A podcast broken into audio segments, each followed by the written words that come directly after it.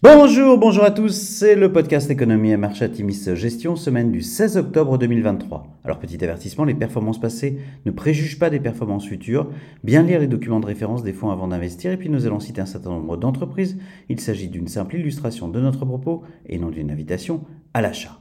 Alors cette semaine nous avons titré La géopolitique prend l'ascendant. L'actualité géopolitique a pris le devant de la scène cette semaine sur les marchés financiers. Le conflit entre le Hamas et Israël et deux nouvelles mesures de rétorsion des USA sur les exportations russes de pétrole ont de nouveau propulsé le prix du pétrole à la hausse, avec un cours du baril de WTI en hausse de 6% à près de 88 dollars le baril.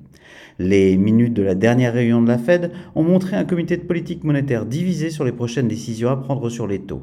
Les déclarations de cadre de la Fed cette semaine ont du reste confirmé ces disparités de point de vue.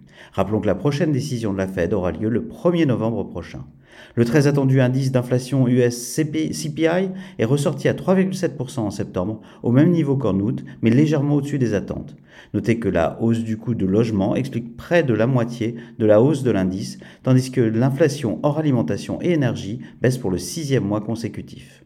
Les premières publications de résultats trimestriels de grandes banques américaines ont été bien reçues vendredi, Citigroup, JP Morgan Chase et Wells Fargo publiant au-dessus des attentes. Vendredi, la publication d'un indice de confiance des consommateurs US en dessous des attentes a toutefois pesé sur les indices. Sur la semaine, la CAC 40 se replie de 0,8%, le SP500 progresse de 0,5% et le Nasdaq perd 0,2%. Alors du côté des sociétés, c'est la première salve de publication. PepsiCo affiche une croissance organique de 8,8%, un chiffre au-dessus des attentes fixé à 8,3%. Cette évolution favorable est une nouvelle fois liée à la hausse des prix, la croissance des volumes globaux étant toujours sous pression. Les prévisions pour l'ensemble de l'année restent inchangées à 10% de croissance organique. Les potentielles répercussions négatives des nouveaux traitements contre l'obésité sont à ce stade négligeables selon la direction. Belle publication pour JP Morgan Chase, avec des revenus en hausse de 21%, propulsés par la hausse des revenus nets d'intérêt.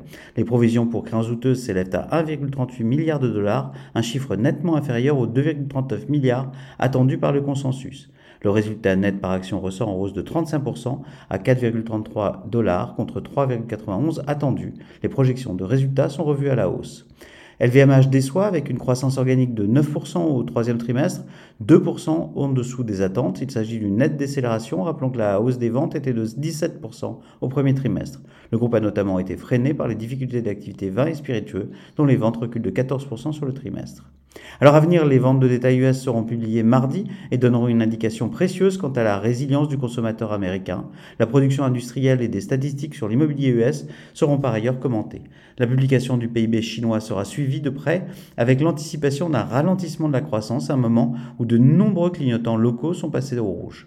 L'actualité géopolitique devrait continuer de prendre le devant de la scène, éclipser une partie de l'accélération des publications d'entreprises du troisième trimestre. Une inquiétude légitime quant à une éventuelle extension du conflit entre le Hamas et Israël à l'ensemble du Moyen-Orient devrait peser sur les marchés.